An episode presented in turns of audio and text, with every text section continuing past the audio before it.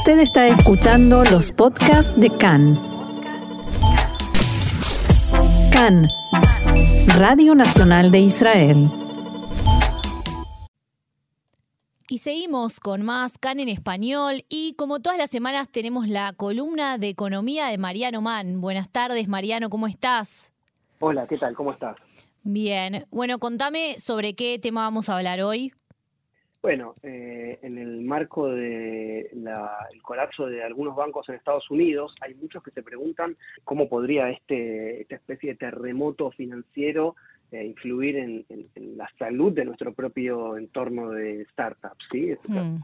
Cabe recordar aquí que eh, uno de los bancos que colapsó es el Silicon Valley Bank, que es el, el banco por excelencia que trabajaba con startups, que son empresas eh, de riesgo, ¿sí? es decir, que son empresas que han eh, depositado allí el capital que han encontrado y en un momento donde hubo mucho capital en el mundo, el banco tenía muchos activos eh, y no, no, sabía qué hacer con ellos, entonces comenzó, sí sabía, ¿no? Pero es, un poco un juego, pero empezó a invertirlos. Ahora, ¿Qué ocurre cuando al haber tasas de interés ahora muy altas, las empresas necesitan de liquidez y no pueden porque porque justamente las tasas de interés son altas y entonces no pueden estar pidiendo créditos. Entonces quisieron retirar sus activos. Gran parte de esos activos eh, estaba resguardado por el banco y otra gran parte no. Entonces esto produjo que haya una intervención de, Estados Unidos y al ser un proveedor de servicios bancarios para casi la mitad de las empresas tecnológicas y de ciencia de la vida, era el banco de referencia para empresas de startup de Israel también. ¿Y cómo eh, impacta esto en la economía de Israel? Bueno, en principio la respuesta corta es que no va a haber un impacto significativo. ¿Sí? Es decir, que no todo eh, el dinero depositado se presta, por lo que hay una parte del banco que se mantiene como reservas para que el banco tenga efectivo. Entonces, en ese, en ese caso, las empresas israelíes podrían retirar una parte de esos activos en el caso de que no haya garantía de, Estados Unidos, cosa que sí va a haber hasta un determinado monto y eso va a depender también del volumen de, las empresas. En principio la economía eh, de Israel es lo suficientemente fuerte como para absorber el impacto eh, global y seguir adelante. Esto es decir, no, no hay que minimizar eh, lo que ocurre en Estados Unidos porque va a haber algunas mm. consecuencias, eh, como esto que decía, ¿no? algunos de los clientes, incluidas las empresas israelíes, no van a tener acceso a, estos fondos propios para cubrir la nómina u otras obligaciones, salvo que eh, si no tienen acceso a otros fondos, esto podría acarrearlos a, cerrar, ¿no? A hundirse. Mm, incluso despidos o no. ¿Podría traer una ola de despidos nueva?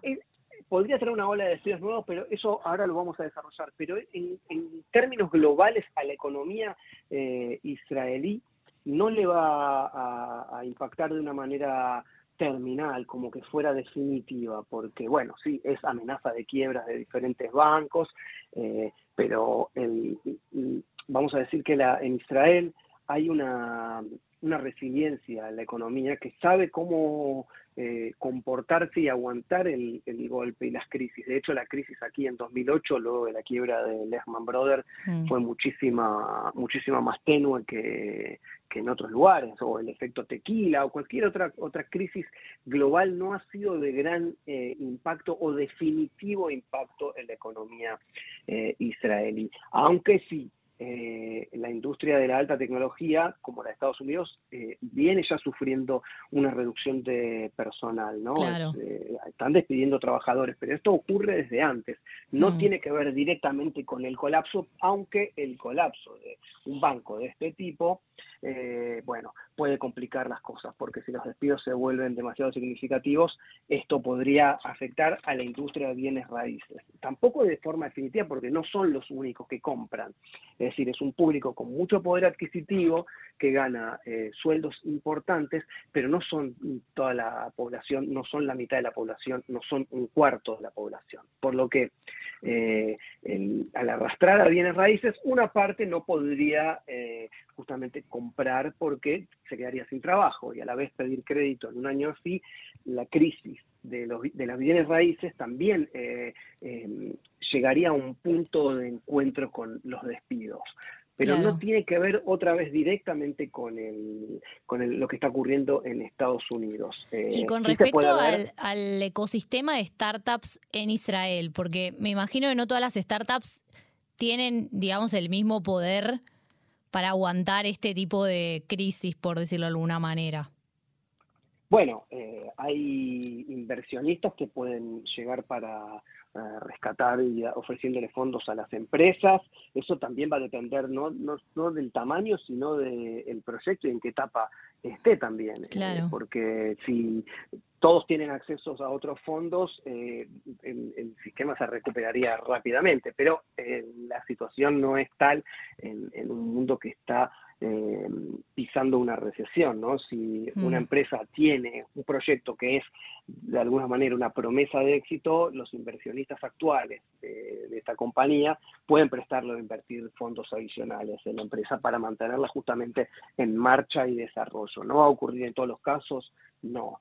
¿Va a haber sangría? Sí. Eh, es un, efecto que, le va a impactar a muchos, pero no a todos, por lo que sí, sí, si bien es cierto que se va a resentir de alguna manera, como todas las economías que giran alrededor de Estados Unidos, Suiza, Frankfurt, Londres, París, todo, todo lo que es eh, los que somos satelitales, eh, vamos a tener algún tipo de problemas. Pero en el caso de Israel, la economía es muy, muy resistente y es muy fuerte. Así que, claro, porque vos antes mencionabas las, las crisis anteriores, la de 2008, el efecto tequila. O sea, en, en el 2008 sí, Israel ya participaba mucho más activamente de la economía, en la del efecto tequila por ahí no tanto, pero ahora sí Israel es un país muy metido en, el, en la economía mundial, más que nada por este tema de las startups. Ok, lo que ocurre es que no solamente están vinculadas a esos bancos en Estados Unidos, mm. sino que también hay, hay, dinero invertido aquí y hay fondos de inversión privados, mm. fondos semillas, fondos ángeles, es decir, que hay mucha variedad. las formas de invertir aquí en, Israel son muy diversas y, las empresas están muy al día respecto a, a qué les conviene y qué no. Eh, hasta determinado punto, ¿no? Porque hay cuestiones que son, eh, no puedo decir que impredecibles, pero sí por lo menos que se desconfía que ocurran en el corto plazo. Bueno, esto no era algo totalmente imposible de que pasara. Luego de lo que explicáramos ya en esta columna sobre la pandemia y la impresión de la moneda y lo que necesita el mercado hoy para recuperarse y que no haya más inflación, necesita justamente una recesión. Esto es como, justo recién hablaste de la pandemia que se decía mucho que era un cisne negro.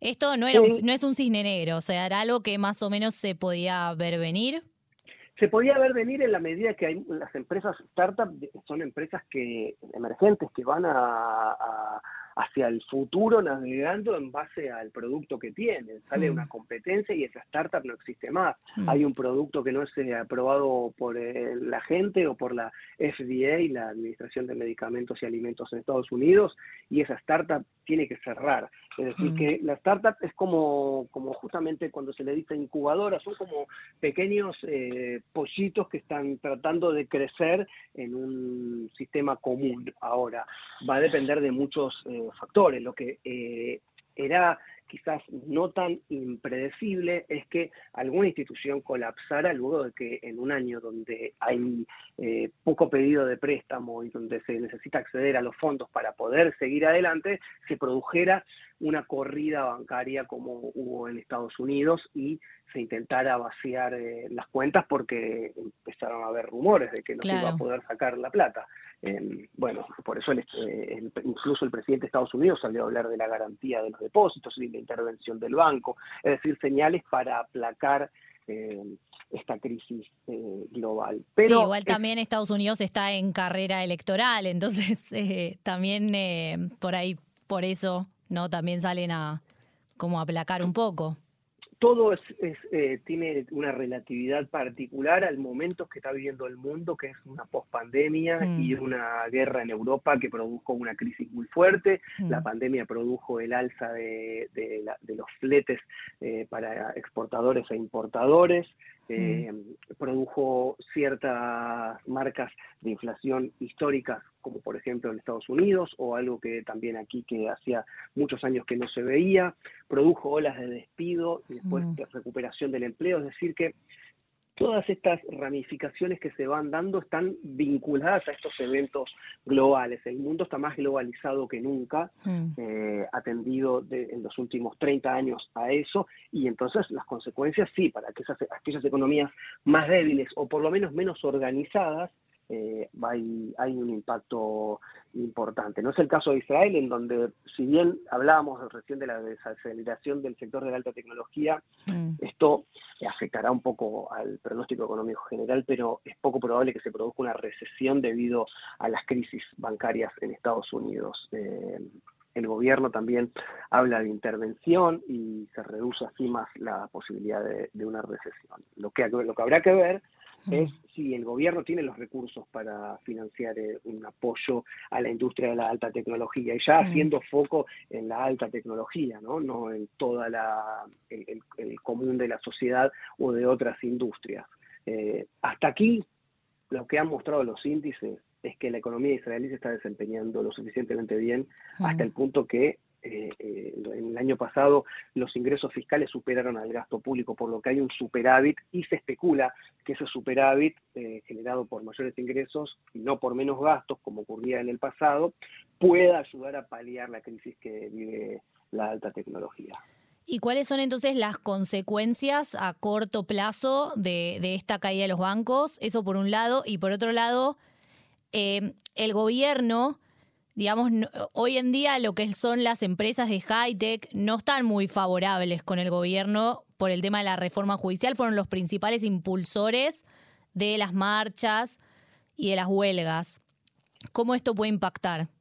Bueno, en principio, como lo, anterior, la primera pregunta es que el impacto en la economía va, a ser, pero no va a ser eh, tan importante como se especulaba aquí que podía llegar a ser, porque no todas las empresas están vinculadas a los bancos que colapsaron y mm. hay otras instituciones que sí eh, eh, tienen los fondos aquí para regular el flujo de justamente de divisas y que no se escapen de las reservas de los bancos porque si no eh, colapsamos todos de alguna manera porque es lo más o menos lo que podría ocurrir eh, teniendo en cuenta un parámetro como el de la Argentina en 2001 no lo que se llamó el corralito que no permitió el retiro de, los depósitos y, y los el, gobierno y otras empresas tuvieron que salir al rescate de los bancos. Aquí Estados Unidos incluso dijo que va a castigar a los a los directivos de los bancos es decir que van a tener que ellos que afrontar eh, eh, la justicia y las culpas que le quepan eh, y no así van a pagar el precio los ahorristas, como sí ocurrió justamente en la Argentina en,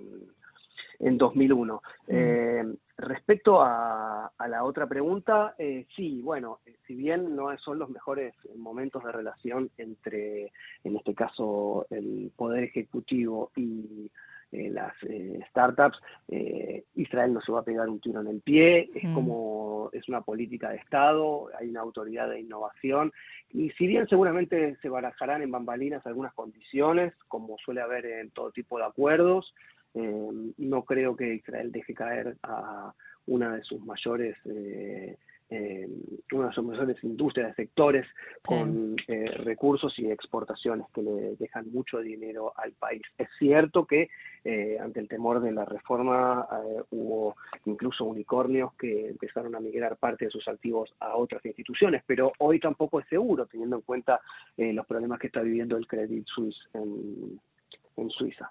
Claro. Bueno, y somos la Startup Nation por algo, entonces eh, supongo que se va a intentar aguantar en ese sentido. Muchas gracias, Mariano, por estar con nosotros en CAN en Español en tu columna de Economía. Bueno, gracias a ustedes y hasta la semana que viene.